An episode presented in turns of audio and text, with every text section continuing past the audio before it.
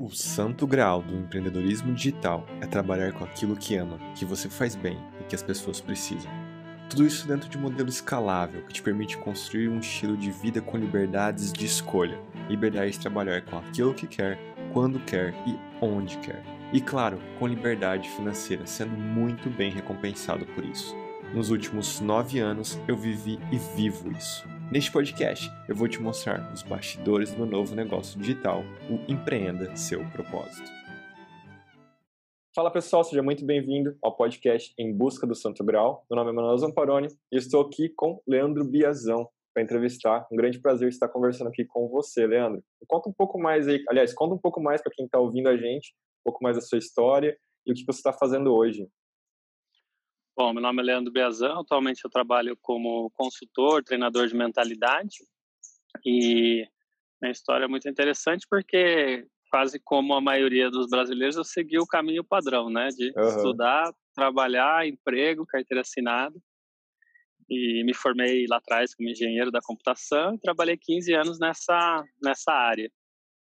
Mas se ao com 20 anos, né, eu ainda era estagiário, na verdade, não tinha nem me formado ainda. Eu comecei a ler alguns livros e comprei a ideia, né, de que queria independência financeira, né? Então eu já tinha ali desde a minha infância algum tinha ali de empreendedor, mas nunca tinha dado certo as coisas que eu empreendia. Então, é, desde as coisas pequenas, né? Lá quando criança na rua vendendo geladinho, uhum. isso era, era uma brincadeira, mas aprendi ali a lidar com dinheiro, a lidar com comprar estoque, produzir, vender. E depois umas ideias de tentar montar uma locadora de videogame, que a gente na época não tinha essa internet, não tinha, né? Não tinha ainda chegado na época de, de jogos online. Então a gente brincava mesmo, era no flipper, no uhum. fliperama lá no, no shopping, ou era nas locadoras. Então a gente, eu, um amigo meu, Eduardo, hoje é meu sócio, uma loja de roupa, é, a gente correu atrás de montar uma, uma loja de, de videogame. Então a gente começava a fazer plano, quanto custava, a gente juntava tudo quanto é moedinha para comprar dólar, porque a gente morava em Londrina, né, uhum. próximo ali da de Foz do Iguaçu, a gente ia para o Paraguai comprar tudo, né? Então a gente já ficava ali fazendo os planos. Isso a gente não tinha nem 12 anos, então era uhum. coisa de criança mesmo, mas a gente já estava pensando como gente grande. Sim, desde pequeno já mas com essa ideia sorte, de empreender. A sorte é que não deu certo, porque todas as locadoras quebraram logo em seguida, depois que veio Sim. a internet e os jogos online. mas foi, foi divertido a empreitada. Então, nessa de, de... Quando eu comecei a trabalhar, eu conheci um, um cara que chamava Gustavo Oliveira, não era Gustavo Oliveira, Gustavo Carvalho. E ele ele tinha ali umas ideias legais sobre finanças, sobre dinheiro, então ele me ensinou ali um pouco sobre o livro do Pai Rico, Pai Pobre. Não sei se foi ele que me passou o livro, mas eu comecei a ler esse livro. E eu não, eu odiava ler, né? Eu uhum. odiava português, odiava é, quase reprovei em terceiro copo com português, porque era muito mal, não gostava mais das exatas mesmo, dos números, né? Sim, uhum. E aí, se eu ler esse livro, Pai Rico, Pai Pobre, comecei a gostar de ler, porque eu acho que eu achei o que, que, eu, que eu queria aprender com livros, né? Eu nunca gostei de literatura. É, isso, nada, isso aconteceu comigo também. Isso aconteceu comigo também com, com Harry Potter. Porque assim, eu também não gostava de ler, não gostava nem um pouco de ficar lendo. E eu fui encontrar um livro que eu gostei foi com Harry Potter. Assim, até uns 17, 16, assim, eu só lia Harry Potter. Então, assim, eu ficava relendo os livros porque o meu hábito de leitura era isso. Assim, esse hábito de leitura me, me trouxe depois para a vontade de ler outros livros. Mas até o terceiro ano, assim, para faculdade, eu tinha que estudar para vestibular, eu tava lendo Harry Potter em vez de estudar. É, então, é engraçado, porque eu cheguei à conclusão de que eu não gosto tanto de literatura. Eu, eu adoro filmes, por exemplo. Então, uhum. Na época eu queria, eu precisava aprender inglês pelo meu trabalho, né? É, que trabalhava com informática, todos os documentos, todos as, os livros que saíam, saíam em inglês e depois demorava dois anos para alguém traduzir e chegar em português. E aí uhum. a tecnologia já estava totalmente defasada, né? Sim. Então tive que me forçar a aprender inglês. Então eu gostava bastante dos, dos filmes, Matrix, Senhor dos Anéis. E eles também têm, são baseados em livros, né? E aí eu tentei até ler alguns livros, tinha uns amigos que eram fanáticos por, pelos livros do Senhor dos Anéis, de, do J.R.R. Tolkien, uhum. e, é, eu vou e aí eu peguei tentei ler e não não foi muito para frente assim essa, essa tentativa mas aí os livros do Robert Kiyosaki eu comprava todos uhum. todos.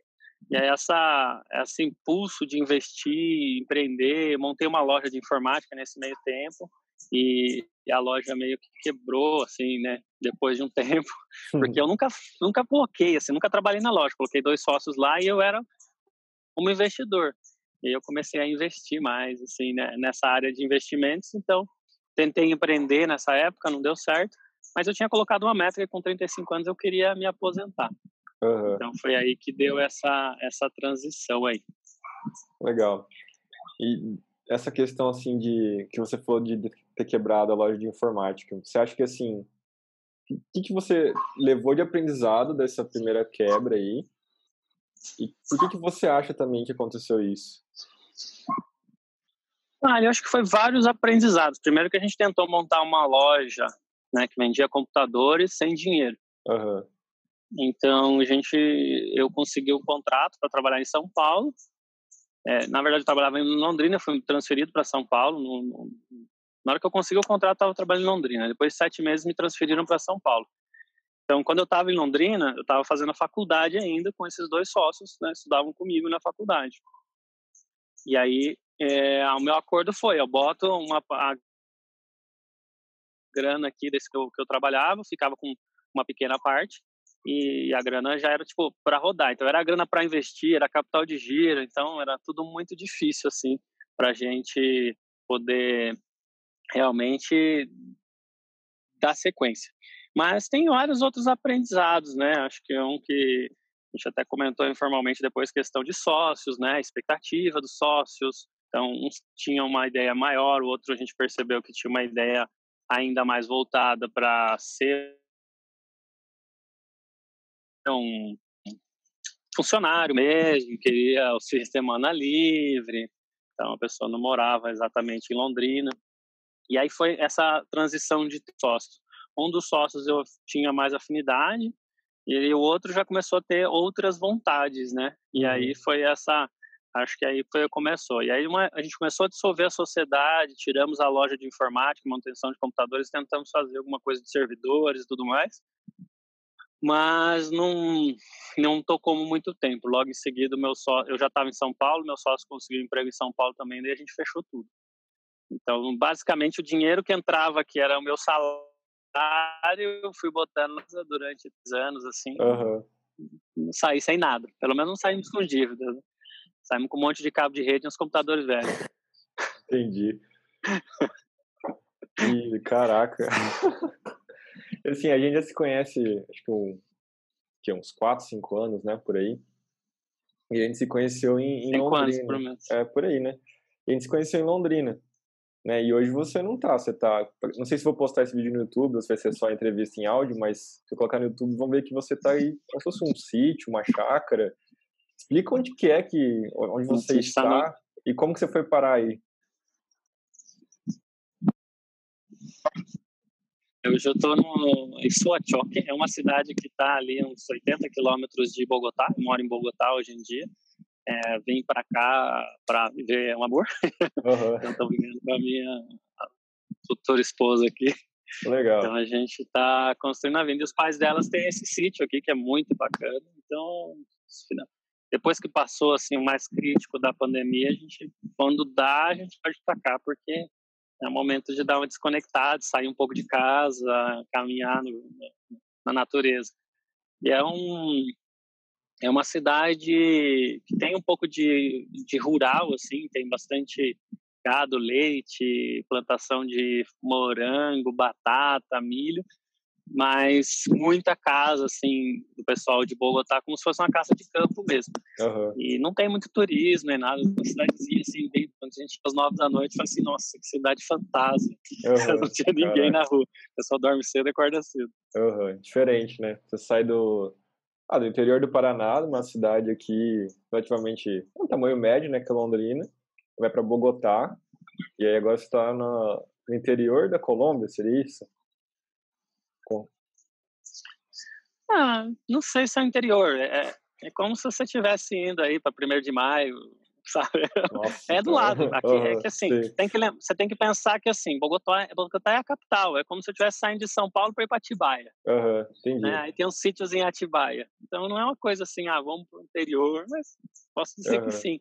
Mas é assim, tá muito, muito próximo, assim, são, passa duas, três cidades de Bogotá. A cidade, a Bogotá ela tem 8 milhões de habitantes, mas assim, a, a, toda a área de extensão dela chega a 12 milhões. Nossa. E, então ela e ela por ser uma cidade que está num lugar era foi um lago, uma época foi um lago, uhum. então o terreno é muito blando.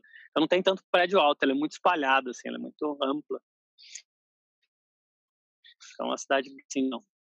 Então aí tem as cidades em volta, né? Tia, ah, um monte de cidadezinha e aí essa é uma das cidades próximas que tem, a gente tem a, a, a, sorte do pai dela ter esse sítio aqui. A gente passa o fim de semana um pouco desligado essa tensão que está na, na, na, na, história de pandemia. Uhum. Então, assim, quando você se sente mais sobrecarregado, mais cansado, ou até mesmo sem foco, aí vocês vão para para essa cidade, que eu não sei o nome, não entendi qual é, não sei pronunciar também, mas aí vocês conseguem dar uma, uma como é. se diz, uma reenergizada aí. É que, na verdade, é, é, não tanto isso, porque a gente passou muito tempo dentro do apartamento. É um apartamento né, muito bom, mas ele não é, não é, não é grande. Uhum. Então a gente ficou aí, acho que entrando nessa história em casa. Então sair um pouco aqui, a gente vem, vem caminhar. Né, é, um, é um sítio muito bem cuidado, com muito carinho. Então a gente sente bem. A gente na verdade quase veio morar aqui, mas acabou é, os pais dela não quiseram vir, então a gente falou assim, não, vamos ficar na cidade porque ficar mais próximo deles. Uhum, entendi. E até trazendo isso que eu tava Mas é, a, gente, a gente adora poder desconectar, né? Uhum. poder desconectar um pouco. Não, e é bom se desconectar um pouco, ainda mais assim, nesse tempo que a gente está vivendo com a pandemia, tudo, ficar muito conectado, por vezes que a gente fica meio pirado, né? Então fica sobrecarregado mesmo. E é bom ter esses, esses refúgios aí, que é próximo onde você vive, já dá uma, uma boa descansada, né? Você energiza aí para a próxima, para continuar caminhando, né? Com certeza. E até trazendo assim, a gente estava falando, falando, que se conhece há 4, 5 anos, e quando eu te conheci, era um momento completamente diferente, né? Você trabalhava no emprego CLT, fixo, né? Você trabalhava ali, não lembro qual era o teu horário, mas uhum. você tinha esse trabalho. Fiquei sabendo recentemente você ganhava super bem nesse trabalho. E o que, que te fez? Bem, com bons benefícios também. Sim. E o que, que te fez deixar esse trabalho que, assim, apesar que a gente entende que, assim, essa estabilidade, ela não, não é algo que exista, assim, essa estabilidade, só que a visão mesmo, assim, de empreender um trabalho fixo, o trabalho fixo LT, ele traz mais essa estabilidade, pelo menos essa questão de percepção, as pessoas acham que tem uma estabilidade maior. Então, o que te fez, assim, deixar esse trabalho que você dedicou ali, era a sua carreira, onde você cresceu, para você estar aqui hoje, né, onde você está, né, na Colômbia, né, tipo, você estava em Londrina, então, assim, trabalhando com algo completamente diferente do que você trabalhava na época. O que te fez, assim, o que te fez fazer isso? Por qual motivo você fez isso? Bom, primeiro que tinha, assim, ímpeto de empreender, apesar de eu ainda estar aprendendo isso, né, ainda é, talvez as histórias, as coisas eu não persisti tanto ou não não tive o foco de trabalhar dentro do empreendimento. Eu acho que foi um dos fatores que fez também dificultar o sucesso. É, eu tinha muitas ideias, mas eu, eu era investidor, não era quem tocava, nunca toquei esses negócios que eu fiz. E aí eu passei nessa transição, de eu queria me, eu queria ter essa meta de me aposentar, né? Eu chamava de aposentar uhum. na época com 35. Então eu comecei a estudar investimentos. Então, passei 15 anos perseguindo essa meta. Então, esse, essa loja de informática foi um deles. Mas a maior parte do tempo foi investindo em ações, investindo em bolsa, fundos imobiliários. É, eu cheguei a fazer, eu não concluí, mas cheguei a começar a fazer um MBA de finanças é, para ver se eu migrava para essa área de, de, análise de ativos realmente. Mas foi mais, acabei usando mais para o pessoal. Então, tinha algumas matérias que eu não fui bem, como análise técnica. As outras coisas eu aproveitei muito. Então, nesse momento, eu já estava eu tava morando em São Paulo, e aí eu já não queria morar em São Paulo.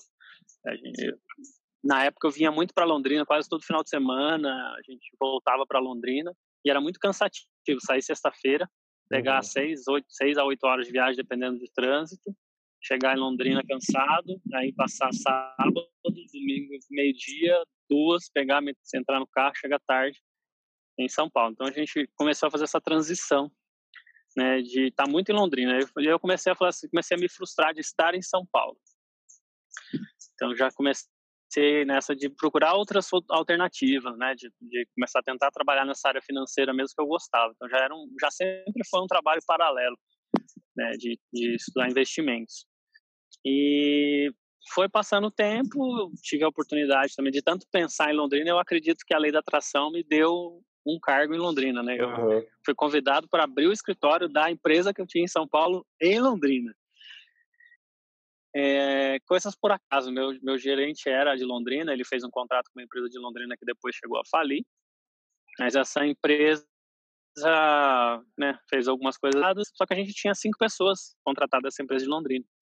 E aí eles me chamaram para tocar essa filial de Londrina, e, e aí começou eu em Londrina. Então daí eu uhum. já estava morando meio em São Paulo, meio em Londrina, e, e aí eu tive essa oportunidade de vir montar o escritório em Londrina. Isso foi. Não, deixa eu ver que época que foi isso, hein? Foi 2011. Então, 2011. Então, para chegar nos meus 35 anos, que era quando eu queria me aposentar, né? Faltava um pouco ali, uns 4 anos a mais, 5 anos a mais. Uhum.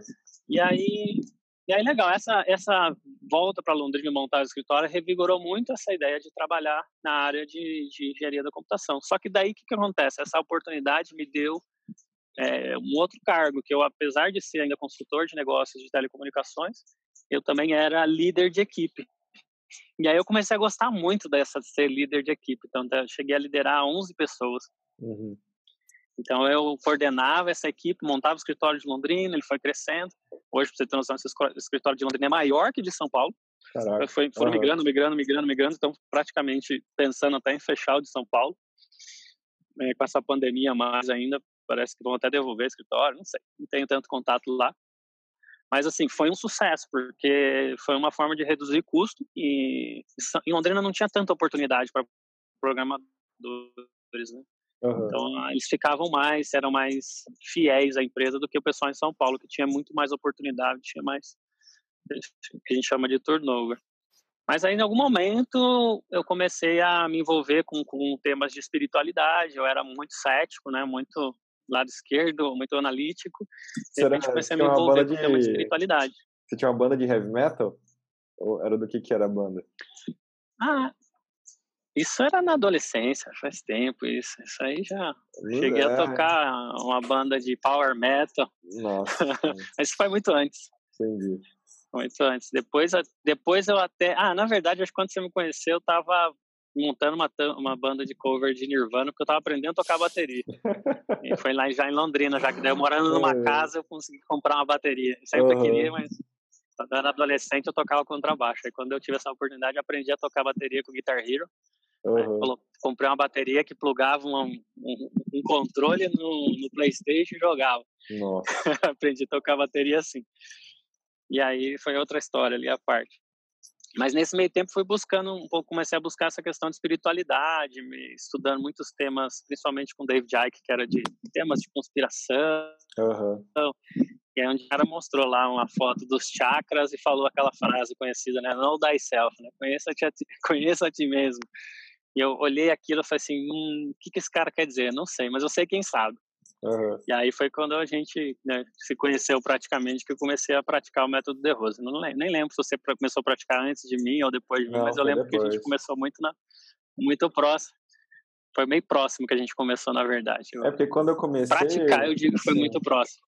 É porque quando eu comecei, você já dava aula. Já estava começando a dar aula. Será? Aham. Uhum. Acho que sim. Ah, não lembro bem dessa, dessa parte. Mas o, daí foi nessa que eu comecei a estudar mais essa questão de, de do, do, corpo energético, né, de cuidar da mente. E aí foi uma reviravolta completa, né? Me, me apaixonei com essa ideia de eu já gostava de liderar as pessoas e ajudar a, as pessoas a, a ter melhor performance no trabalho. Eu já estudava temas que ajudavam eu a, a ensinar as pessoas a ter performance e foco no trabalho. Uhum. E aí foi que esse todo esse trabalho do método de Rose me ensinou mais a questão do corpo energético, da mente, controle da mente e como usar esse poder em, em, em relação a realizar os objetivos. E, e, nessa época eu comecei a olhar para os meus resultados e olhar para as minhas metas de, de aposentadoria com 35, tinha ali 33, 34 anos, e eu falei assim, ah, não vai dar. Uhum não vai, não vai rolar, né? Não tinha dinheiro suficiente para fazer o que eu queria. Então, meus investimentos não tinham fluído como eu tinha planejado, mas na época eu estava tava investindo em coisas arriscadas ao mesmo tempo coisas muito seguras, como fundos imobiliários, tentando criar uma renda passiva. Uhum. E aí, e aí foi quando eu investi numa, moeda, numa criptomoeda chamava Dash, eu montei um, um servidorzinho com, a, com, o intuito de coloquei uma grana boa lá, mas com o intuito de gerar uma renda, uma renda de 250 reais por mês. Uhum. Só que nessa brincadeira, esse ativo em 2017 subiu 5 mil por cento. É. Então ele se no ativo principal de tudo. E aí, em algum momento, eu tinha uma renda de 25 mil dólares, assim. Do nada, eu tinha uma renda de 5 mil dólares. Eu, de repente, cinco meses antes de fazer os meus 35 anos, eu tinha mais, mais do que suficiente, uma renda mais do que suficiente para poder fazer o que eu queria, fazer a transição. E na época eu já estava meio que decidido que eu ia fazer a transição de qualquer maneira, né? Eu ia largar a minha área e falar assim, ah, vou, vou trabalhar com o método de Rose, já tinha me formado, já estava dando aula. E meu trabalho como CLT lá na CSG exigia muita viagem, daí eu estava dando aula, e aí eu já não podia viajar, então já começou a quebrar muita, uma coisa começou a influenciar muito na outra.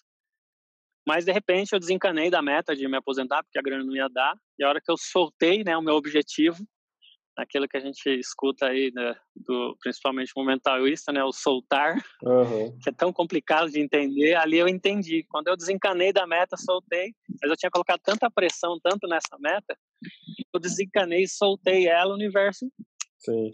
Foram... Eu estava no lugar certo, com as portas abertas, veio uma enxurrada de, de, dinheiro. Foram 13 anos de pressão. E aí eu podia, eu podia sair.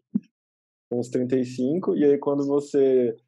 Tira aquela pressão toda, realmente fala, ah, se der, deu, se não der também tá bom, né? Naquele sentido de realmente soltar o resultado e acontece. Passa outra coisa.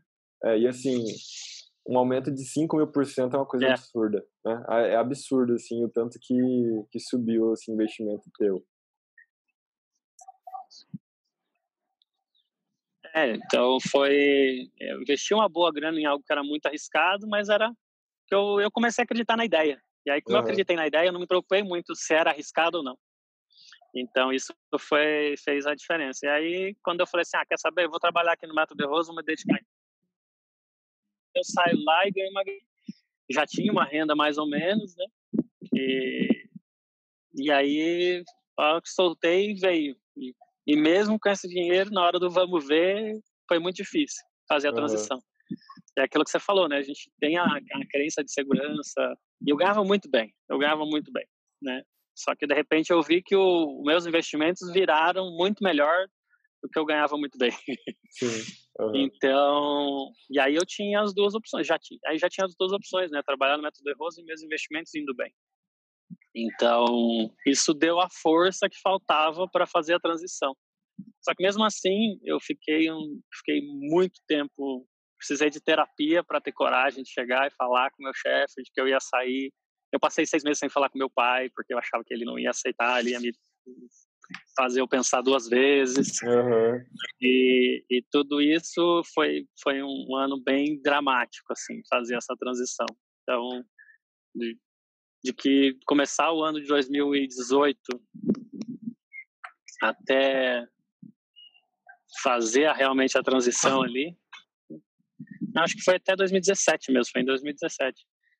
Então, fazer aquela transição foi bem, bem difícil, porque ali eu entendi o poder da, do hábito, o poder das crenças. Uhum. Então, foi, foi precisar de muita ajuda para conseguir fazer a, o que eu queria, porque eu dizia, né, lá que eu ia fazer a transição de qualquer jeito, né? Eu ia dar um jeito. Mas eu acho que se eu não tivesse dado esse impulso dos investimentos ter, ter dado muito certo, acho que eu não faria. O, o medo ia ser muito forte de fazer essa transição.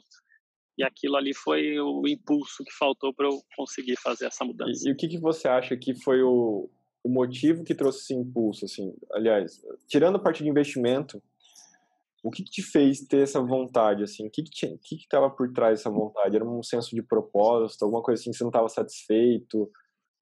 Coisa, parte de significado para sua vida? Você estava vendo mais se aquele teu trabalho estava te preenchendo? Era algo assim do tipo? Eu, eu acho que foi, foi, foi uma confusão isso. Eu olhando para trás, eu comecei, já tinha essa vontade de empreender, já tinha vontade de investir. Uhum. No método Erroso, como você é um, quando você é um instrutor, você também é um empreendedor, né? Você tem que fazer negócio, tem que aprender a vender, tem que aprender a manter cliente. Então ali já estava aprendendo e gostando dessa dessa parte do negócio. Mas ali me, me causou uma perplexidade do que estava acontecendo. Eu queria entender por que, que eu tinha conseguido aquela meta. Então, de repente, e vem aquela enxurrinha, tinha imaginado aquilo, aí conecta com a sincronicidade de eu querer uns dois anos voltar para Londrina. De repente, os caras me dão o escritório de Londrina. E aí eu comecei a entender essa questão do desejo da sincronicidade, né? Do, uhum. do colapsar a função de onda que a, que a física quântica fala, né? Que é você atrai aquilo que você pensa, aquilo que você deseja. E aí eu comecei a olhar para trás. Então, eu estava estudando coisas da mente, estava estudando é, investimentos, mas de repente tudo começa a acontecer de uma maneira meio, para mim, parecia meio mágica, assim, sabe? Uhum. Meio por acaso, abre aspas, meio né? uma... E aí eu meio de querer, de querer entender essa parte. Por acaso, né? Não, a gente colocou muito desejo, muita função, mas eu não sabia o que eu estava fazendo, né? E aí, acho que foi até uma vez que a gente estava num evento de Curitiba, acho que foi até na sua formação, que a gente que eu entrei e comecei a fazer os cursos do Bob Proctor. Eu vou fazer esse curso Sim, aqui. É, a gente estava junto lá. E aí eu comecei a estudar o, o Six Minutes to Success. Daí, é. mais um mês, os caras me ligaram e me chamaram para ser consultor. Só sobre, sobre isso aí que você está falando, eu lembro, a gente estava dividindo até o quarto do hotel e você pegou, mostrou todo empolgado lá esse Six Minutes to Success que era um produto de entrada do Bob Proctor. Então, assim, para quem está acompanhando, eu falo bastante Era um de produto funil, de entrada. Falo bastante de funil. Era um produto que de um dólar, uma coisa assim? Você lembra? Era um dólar 30 dias, uma coisa... Ele, ele, ele, era, ele, era um, ele era um dólar o primeiro mês, uhum. e depois ele era um recorrente de 30 dólares. Sim. Era 30 dólares, 30 dólares para você receber um áudio por dia e 100 dólares para você ter acesso a todos os áudios. Sim. Então, assim, então, um e eu, eu, foi engraçado que eu entrei que eu ganhei um dólar. Sim, e, onde que você foi parar com esse um dólar de entrada aí? Com esse produto de entrada, foi parar onde no, no Bob Proctor? Esse um dólar virou 30. Eu fui parar.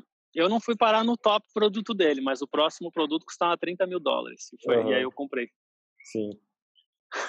Então, assim. E aí, eu fui, aí que era o produto para se tornar um consultor dele. Legal.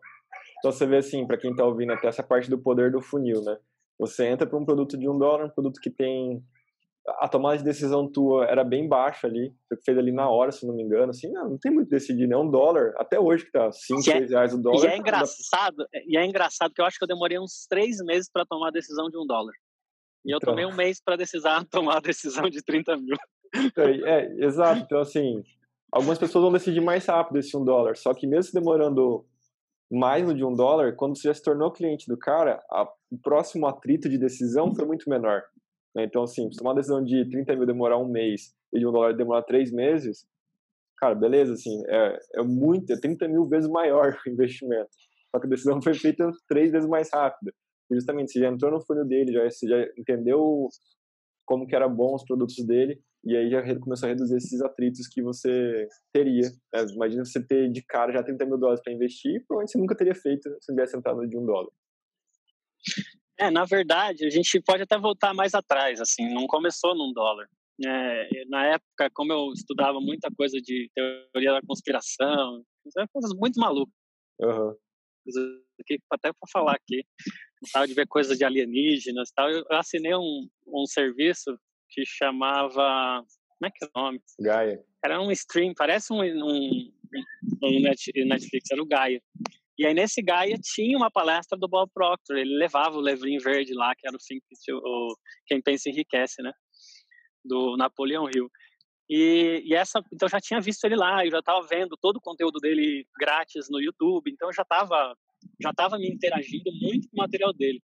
Então não só o poder de um dólar, mas o poder de disponibilizar o conteúdo né, grátis para você já começar a criar empatia, Sim. criar conexão com o público. Então foi antes até. A decisão de entrar no Six Minutes Success é que foi, foi difícil porque eu estava acostumado a, a consumir conteúdo grátis, né? Mas eu já consumi o Gaia e tinha uma palestra muito boa dele lá dentro do Gaia. E ali foi um, uma coisa que já já estava criando essa empatia, essa empolgação de, de, trabalhar ali, de trabalhar o autoconhecimento, trabalhar o poder da mente, né? Foi já estava crescente em mim. Sim, entendi. E o Bob Proctor, eu conheci ele através do Segredo, né, do documentário e do livro. Então, já tinha essa essa imagem dele construída de, assim, eu, eu gosto muito desses assuntos. Então, assim, para mim, na hora que você falou, ah, cara, investe aí e vai fundo, né? Porque o cara apareceu no documentário do segredo, então, o cara deve ser bom, né? E a partir, cara, desse, bom. É, a partir desse um dólar se transformou em outros investimentos, né? Então, para quem está ouvindo aí, esse poder de, de construir um funil de venda bem, bem estruturado tá, faz total diferença.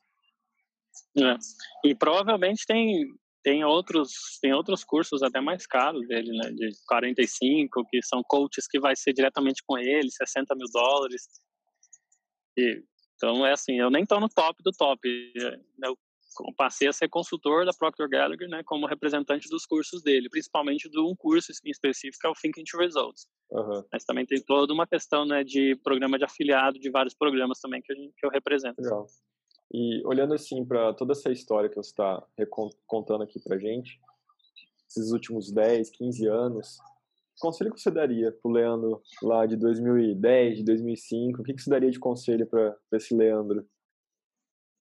Hum, nunca pare de ler o livro Pai Rico, Pai Pobre. você não terminou de ler o livro ao ler a primeira vez. Uhum. É, eu aprendi isso com Bob Proctor. Então demorou 15 anos para eu aprender essa, essa parte, que você não aprende a, tudo que tem num livro lendo ele uma vez. E naquela época eu li esse livro do, Bob, do, do Robert Kiyosaki, já me empolguei com algumas ideias, e aí eu achava que eu precisava mais de conteúdo. Então todos os outros livros que ele lançava eu comprava. Uhum. Né? Então, investidor, tinha vários outros livros, falava de equipe, falava, então, tudo que comprar, tudo que ele produzia eu comprava, porque eu achava que eu precisava de algo novo. E aí, pensando bem, hoje eu vejo que esses livros novos, na verdade, só aprofundavam do mesmo tema. Mas eu não estudava os livros. Eu achava que eu precisava de mais conteúdo. Uhum. Então, se você acredita que você lê um livro, você já sabe tudo que tem naquele livro, você está redondamente enganado. Sim. A verdade é que você pode ler o mesmo livro, esse tipo de livro que te ensina autoconhecimento. Toda vez que você lê o livro, você vai encontrar algo de novo. Você vai achar que está encontrando algo de novo, mas na verdade é algo em você que não, não estava lá antes. Sim. Né? Uhum. Então, e aplicar mais profundamente o que diz. Então, recentemente eu fui ler o livro, depois dessa história toda de ter saído já, eu fui ler o livro do Pai Rico, Pai Pobre, e eu fiquei abismado com o primeiro capítulo. Falei, caraca, tava aqui todo momento a, a, resposta do que eu estava buscando tá aqui na primeira página. Uhum. Mas eu não tinha experiência para ver. Então, se lá atrás talvez eu, alguém tivesse me falado que ler um livro não resolve, que tem que estudar e aplicar realmente o que está escrito no livro, eu tivesse feito as mesmas coisas, mas eu teria feito melhores decisões e teria com certeza evoluído mais rápido. Sim. É, é sobre ajuste de rota isso também, né? Tava, acabei, antes da gente gravar a entrevista, estava gravando um episódio do podcast, falei sobre essa questão do ajuste de rota. De, cara, a gente começa com um propósito bem definido de uma coisa. Passa um, dois meses, três meses, um ano, aquele propósito tem chance de se perder. Então, até tá, você estava falando do Pai Pai Pobre, estava lembrando do, do, do Harvey Eker, do Segredamente Milionário, que é um livro que eu leio todo ano. Esse ano eu não li ainda. Eu vou pensando que ia colocar para ler de novo, porque é um livro que traz esse ajuste de rota. Que assim, para mim é um livro que eu sigo muito assim a risca. Só que eu sei as, as várias coisas que eu não estou seguindo. E reler esse livro vai trazer esse ajuste. Falar, cara, não estou fazendo isso aqui, ó. Não estou administrando direito do dinheiro que está entrando. Então, beleza. Porque eu administrei bem durante cinco anos. Aí no sexto ano, para administrar bem, ok, não. Vou fazer um reajuste de rota agora e vou voltar a aplicar aquilo que ele, que ele ensinou, que fez a diferença para mim, que fez assim eu, eu crescer, me fez crescer, né? Então é interessante essa parte de ler, reler o livro, assim, pelo menos uma vez por ano, ou até mais de uma vez por ano, livros que são atemporais, né? Assim, o conteúdo que está lá, no... até essa questão de atemporalidade, tem os livros do Napoleão Hill, né? Escrito em 1930, 1920, que se lê parece que foi eu... feito para hoje, né? O cara tem todo o conhecimento disponível no 1930, né? E o Bob Proctor está lendo esse livro todos os dias há 60 anos. Então, ou seja, toda vez ele diz que ele encontra alguma coisa ali. É, isso me aprendeu. Mas, assim, voltando àquela ideia né, do porquê essa transição, era, era eu já estava buscando essa questão de autoconhecimento, de espiritualidade. Então, estava lendo, estudando de tudo, assim. Uhum. Uma busca incessante. Então, na verdade, eu, eu foi não foi por um propósito, foi por uma falta de. Uhum foi sentir falta de conexão com os objetivos da empresa já. Eu, eu antes eu, eu, era uma pessoa que estudava, eu ouvia tudo que o presidente da CSG falava, então me conectava com os valores. Eu cheguei até a trabalhar num cargo que criaram uma época lá que chama Values Champion, ou seja, a pessoa que vai ensinar e transmitir os valores da empresa. Caraca. Então eu, eu realmente vesti a camisa. Só que de repente mudou o presidente, que era que era realmente um sócio, ele tinha uma empresa ainda cotada na Nasdaq, que o cara tinha pelo menos 11% da empresa, né? Ele era o presidente, eu era, meu, eu achava, achava aquele cara o máximo. Daí entrou um outro cara que já era funcionário desde muito tempo, né? Ele foi crescendo ali na empresa, mas eu já senti o cara muito robotizado, assim, sabe? Ele foi assim, uhum. faltava paixão. E aí eu comecei a me desconectar dos valores da empresa, eu já não sentia que não era mais os meus valores, né? E essa foi a essa desconexão voltado com essa busca de autoconhecimento, de buscar a espiritualidade que eu nunca tive, nunca me conectei antes, gerou uma confusão, uma, uma falta de um, uma conexão com a, as coisas, com o emprego e tudo mais. E essa esse desejo interno de empreender, mas eu demorei de 2017 para cá, eu demorei pelo menos três anos para conseguir sentar e falar assim, qual que eu quero daqui 10 anos? Uhum. E eu ficava muito frustrado, assim, como é que eu consegui colocar um plano de 15 anos e colocar ele em ação e persistir nele? E eu não conseguia definir, não conseguia definir exatamente um, um um plano, não podia uma meta, nem que fosse física, nem que fosse uma coisa materialista, né? Totalmente. Uhum. Né? Ter uma casa, ter um carro. E eu já não tinha. Então, eu estava numa busca incessante de conhecimento e faltou essa conexão de propósito. Mas aí, né, sempre eu ficava assim: o que, que, eu, que, eu sei fazer? O que, que eu gosto de fazer? O que, que não me cansa estudar, né? E foi essa questão de trabalhar com dinheiro, de investimentos, de, de fazer, de setar objetivos e metas. E aí que tentei uma época, né, como empreendedor do Método de Rose, saí no finalzinho ali de acho que foi no final de 2018, né? Fiquei até o final de 2018, 2019 já decidi que eu ia trabalhar como consultor do Bob Proctor, daí que eu fui fazer os cursos presenciais, fui para o Canadá, e aí depois mudei para cá, para Colômbia, e estamos aí nesse um ano e meio trabalhando nesse empreendimento de ajudar as pessoas a realizar os objetivos. E aí o que eu mais gostei mesmo foi ensinar as pessoas como é que funciona a mente, como é que funciona o poder da, do subconsciente, como o poder de ter um objetivo claramente definido e ajudar as pessoas a superar as barreiras do terror que essas transições, né, de conquistar aquilo que você quer, é, realmente impõe. E aí para mim está sendo um grande desafio empreender aqui, mercado digital, está uhum. querendo trabalhar no mercado do Brasil, não estando no Brasil, né? Então tá tudo tudo isso está sendo um, um, grande crescimento. Então estou encarando esse desafio com muita muita alegria aí. E aí teve também essa questão do incentivo que você me deu de escrever um livro, até o próprio livro que você é, escreveu lá, né? o mundo precisa te ouvir, fala que todo mundo tem uma mensagem. Ele transformou muito, eu falei assim, realmente. E aí, de lá cá, a hora que eu decidi que eu ia lançar esse livro, estou bem focado nessa meta meu, realmente, de ajudar as, vidas, as pessoas a viver uma vida mais próspera. Ou seja, entender que ela pode viver uma vida saudável, ela pode viver uma vida é, onde o dinheiro não é um, um, drama, onde ela pode ter a casa que ela quer, ela pode fazer umas viagens é, coerentes com aquilo que ela realmente deseja e não com aquilo que ela acredita que pode e superar muito da mentalidade de do brasileiro ali de que é tudo muito difícil, de que não dá, de que a culpa é dos outros, né? E não a responsabilidade é, é sua em, em construir isso. Então, na verdade, essa transição ela, ela aconteceu à base de muita confusão mental. Mas, e aí, depois de trabalhar sobre essa confusão mental, agora, esse ano, consegui definir planos de 10 anos, consegui definir onde eu quero chegar daqui um ano e meio. E os planos dão errado, mas uh, eu não perco energia mais, é porque eu me conectei tanto com a meta e com o propósito que não importa se deu errado, é porque o plano estava errado ou porque era algo que eu precisava aprender. Sim. E aí a gente ajusta o plano, muda o plano, tenta de novo e vai e vai vai seguindo em frente. Então essa foi a, a transição aí.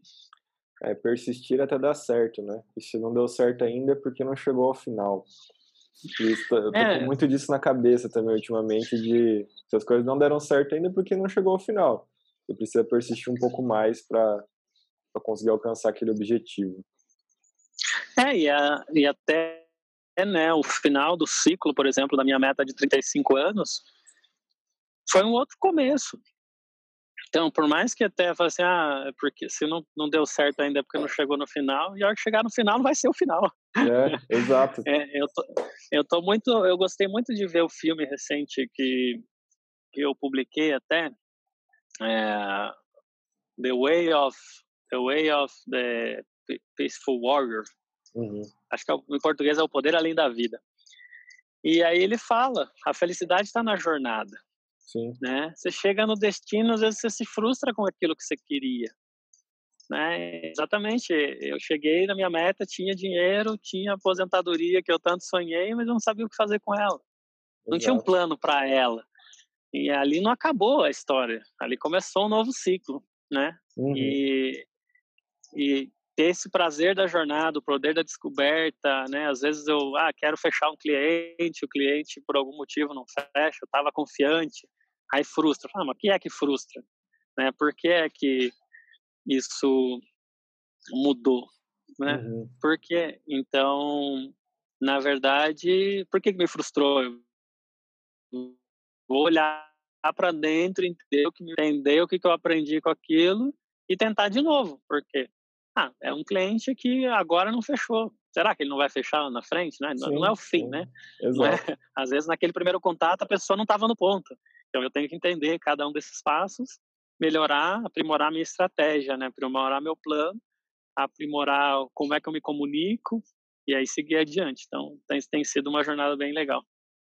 Legal. E nesse processo assim de você procurar o seu propósito, que você falou que o que saiu foi uma desconexão, né? uma falta de propósito quando você saiu da CSG. Você hoje consegue ter mais clareza do que é o seu propósito de vida? É, hoje eu tenho essa missão, né, que eu vejo. Eu não sei se é o meu propósito de alma. Eu acredito que todos nós viemos desse mundo com um propósito de alma, mas ao uhum. mesmo tempo viemos com amnésia. Sim. e o nome descobriu o nosso propósito. Mas dentro desse propósito nós temos várias missões. E no momento a minha missão é trazer esse conhecimento de né, da psicologia positiva, da reprogramação da mente, da limpar nessa né, todo esse negativismo, toda essa tensão até desse momento que a gente está passando, que está agravando mais isso e a ensinar as pessoas que elas têm que sonhar e que elas têm que persistir naquilo que elas querem. E isso vai trazer o que eu chamo de prosperidade. Uhum. Prosperidade não é só dinheiro, prosperidade não é só ter casa, carro apartamento, como diz o Hélio Couto. É, realmente é poder trazer uma coisa mais completa, é ter saúde, ter poder fazer exercício, ter relacionamentos saudáveis, ter relacionamento com a família, né? Às vezes as pessoas têm filhos e tá numa tensão de que falta dinheiro, tem dificuldade, então resolver o financeiro é um lado, mas resolver cada área da vida aos pouquinhos, né, e crescendo em várias áreas, é o que eu chamo de prosperidade, ensinar as pessoas que elas podem ter exatamente aquilo que elas quiserem, se elas abrirem mão de um sistema de crença que não ajuda elas a viver exatamente aquilo Sim. que elas desejam. Legal. Essa parte da prosperidade, de pensar de uma forma mais ampla, é o modo que eu penso também. E não, assim, também é a parte financeira. Nada contra. Também é. Pelo, pelo contrário, tudo a favor. Mas não ficar só nisso. Né? Você sim ter um carro bonito, ter uma casa bonita, ter dinheiro em conta, mas não achar que a prosperidade é só isso.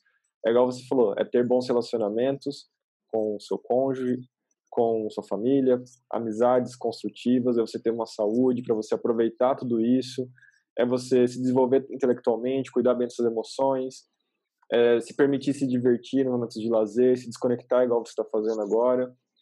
Então é, é uma coisa muito mais ampla do que a parte financeira, só que a parte financeira também está inclusa. Então é uma visão que eu gosto também assim, de prosperidade. Pensar em uma coisa que é o dinheiro, mas é além do dinheiro também.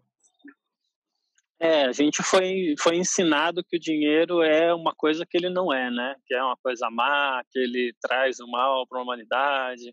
Então muita gente tem medo, mas é, é, na verdade são crenças. O dinheiro é uma ferramenta excelente para aquilo que ela foi criada, que é para trocar bens e serviços. Sim. Então ela é uma ferramenta muito interessante que todos precisam aprender a usar para viver nesse plano físico. Então, é, é um meio de troca, é a forma com que você vai realizar boa parte dos seus sonhos. Nem tudo vai depender de dinheiro, mas o dinheiro normalmente ajuda. E ele não, ele não é um empecilho. Mas é aquela coisa, eu também chegou um momento que eu tinha muito dinheiro não soube usar, né? não soube preservar. Então, a gente precisa aprender que a usar essa ferramenta para a gente poder ter mais dela e aquilo e ela vai ajudar você a expressar as outras áreas da sua vida Sim. que você quer realizar também. Ela vai ser um, vai ser um grande impulso. Sim. A gente tem que olhar para ela muito mais como um facilitador do que algo que realmente é, tem uma característica de bom ou mal, sabe? Exato. Até o Fernando, que é um amigo meu, ele fala muito sobre que o dinheiro potencializa aquilo que você é. Então, Com assim, certeza. Se você já é uma pessoa boa, ele vai potencializar essa bondade, né? De fazer generosidade e tudo mais você tem já alguns desvios de comportamento, é potencializar isso também. Então, é, ele potencializa aquilo que você tem de melhor, aquilo que você tem de pior, também vai potencializar. Então, é uma ferramenta muito importante para a gente conseguir viver da melhor forma possível, realizar nossos sonhos, é muito importante. Então, a gente aprender a lidar com o dinheiro como uma ferramenta, uma, um canal, né, uma, uma fonte de energia. Então, aprender a lidar, de zelar, de doar, de investir, de cuidar bem, de fazer multiplicar. São coisas que são importantes para lidar com o dinheiro. Sim, é, eu vejo eu vejo muito dessa forma e, por exemplo, às vezes a pessoa fala assim, ah, tem uma visão ruim do dinheiro, mas tem uma intenção boa, né, que às uhum. vezes ajudar as pessoas. Se você tiver muito dinheiro, você vai construir uma instituição de qualidade, você vai ajudar uma instituição de caridade que está fazendo, você vai poder doar, você vai poder ajudar quem está passando fome, você vai poder construir uma escola. Então, se você quiser ajudar os outros, tenha muito dinheiro, né? Seja, aí vai potencializar o bem no seu coração. E às vezes a pessoa, a gente fica pensando assim, vamos tirar dos outros que tem porque está faltando para os outros, em vez de falar assim, é, vamos ter muito para fazer exatamente aquilo que está faltando no mundo, né? Exato. A gente é, é uma visão diferente. Exato. É, chegando assim, reta final da nossa entrevista, nossa conversa aqui, mais duas perguntas para a gente finalizar. Uma que eu gosto muito de fazer, que eu sei que você também gosta. O que é sucesso para você? Olha, eu aprendi muito com Bob Proctor e eu concordo com ele que o mentor dele, que é o Earl Nightingale, é, falou que o sucesso é a realização progressiva de um objetivo que é digno de você. Uhum. Então, o sucesso não é chegar no objetivo, não é chegar na meta. O sucesso está na jornada, você está mais perto da direção de um objetivo, uma meta, um sonho que realmente você sente que é digno de você, você é uma pessoa bem-sucedida. Sim, perfeito. Eu até ouvi uma, uma frase recente do o Daniel Quinter, que é um professor de Kabbalah, e ele falou assim sobre a, a questão de a, o objetivo da meta não é só ser alcançado uma meta, mas é te dar um direcionamento. Então imagina assim, a gente traça um objetivo de ter um milhão em conta no próximo ano, beleza? Você conseguir 31 de dezembro de 2021, né? Pensar para o ano que vem, conseguir 980 mil, você não bateu a tua meta. Só que, aquela, aquela meta de ter um milhão em conta, te deu um direcionamento muito bom. Só que se você fica tão focado, eu preciso bater a meta, eu preciso bater a meta, bater a meta, bater a meta, talvez você conseguir 20 mil a menos, não te dá nem a satisfação de ter alcançado. Porque, cara, você conseguiu algo gigantesco. E aquela meta te deu um direcionamento. Então é interessante. E você vai se, e a pessoa vai se sentir frustrado porque faltou 20 mil, né? É, tô frustrado. Mas ele tem 980 mil e não consegue ficar feliz. Sim, porque não conseguiu aqueles é, últimos 20 mil. É, o Bob Proctor ele fala uma coisa que a gente coloca uma data na meta, é mais um senso de urgência. Mas a gente depende de entrar num ciclo, né? Sim. De entrar num ciclo. Então a gente tem os ciclos do universo que vão trazer as coisas certas no momento certo. Então, se você definir um prazo e chegou lá no prazo, não faltou, cara, dá mais um mês para sua meta, que certeza, se você conseguiu 980 mil, os outros 20 mil vem. Sim. Então, é, é, coloca a, as metas, os 20, os 20 mil ali, como sendo uma coisa, ah, ok, né, cheguei muito próximo. Mas tenta comparar como é que foi o, o ano anterior. Será que eu não tinha colocado uma meta de 500 mil e cheguei a 600, né? E aí, Sim. somando as duas, deu certo. Então, tudo é meio, meio relativo. Exato. Mas o, mas é aquela, se você coloca uma meta, um prazo, né, você coloca que você tem que fazer absolutamente tudo que for necessário dentro de um prazo. Então, cada segundo conta. Então, toda uhum. vez que você colocar um prazo curto para alguma coisa, fala assim, cada segundo do seu tempo conta. Então, aí já é uma questão de usar bem o tempo. Mas se não chegar e chegar muito próximo, cara, você está caminhando ainda, que você falou. Sim. Não chegou no fim da história. Exato. E você falou do, do livro Mundo Precisa Te Ouvir, que foi o livro que eu escrevi ano passado. E eu realmente assim, acredito que cada um de nós, nós temos uma mensagem e que ela se torna única ao nosso ponto de vista. A gente pode ter mensagens semelhantes, similares, só que você tem uma história, tem outra história, o Bob Proctor tem outra história. Isso faz com que elas sejam únicas, né, através da nossa percepção, da nossa visão. E qual que é a mensagem que você tem? Qual é a mensagem que você gostaria de dizer para o mundo? Se tivesse um outdoor onde todo mundo visse no mundo, o que você colocaria nesse outdoor? Que mensagem você colocaria?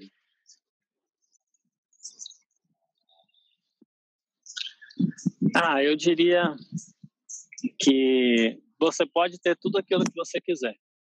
Se você conseguir eliminar da sua vida o maior número de distrações que não esteja ajudando você a chegar nesse objetivo.